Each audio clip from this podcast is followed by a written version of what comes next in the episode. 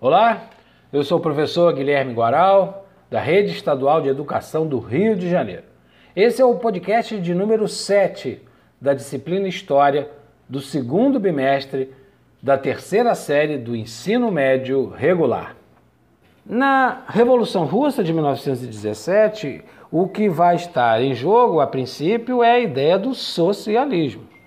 A tentativa que vai acontecer na Rússia em 17 era de como administrar essa ideia socialista, até mais do que a ideia do comunismo. Antes da Revolução em si, de 1917, dois episódios já foram emblemáticos. Em 1905, em relação aos rumos que a Revolução tomaria 12 anos depois. Um dos episódios foi o Domingo Sangrento. Domingo Sangrento foi um massacre né, que aconteceu em 22 de janeiro de 1905, na cidade de São Petersburgo.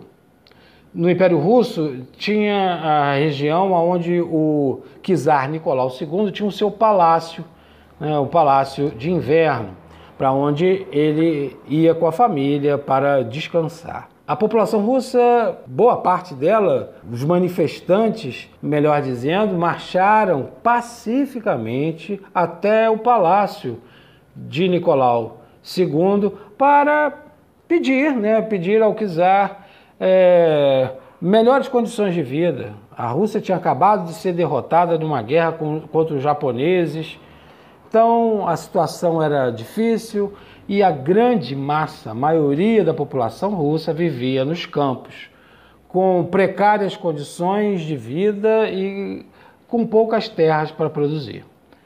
Mas Nicolau II foi completamente insensível e autorizou a sua guarda que abrisse fogo contra a multidão. Uma multidão pacífica foi recebida a bala. Muitos mortos mancharam com seu sangue o cenário, né, o chão de neve próximo ao Palácio de Inverno. Esse evento ficou conhecido como Domingo Sangrento. E o ano parecia que ficaria de fato emblemático para os russos, porque em junho desse mesmo ano, 1905, é, eclodiu um motim a bordo do encouraçado Potequim, um dos maiores navios da Rússia czarista. E um dos motivos do protesto dos, né, dos marinheiros é porque tinha sido servido carne estragada aos marujos no jantar. Isso gerou uma insatisfação, uma rebelião.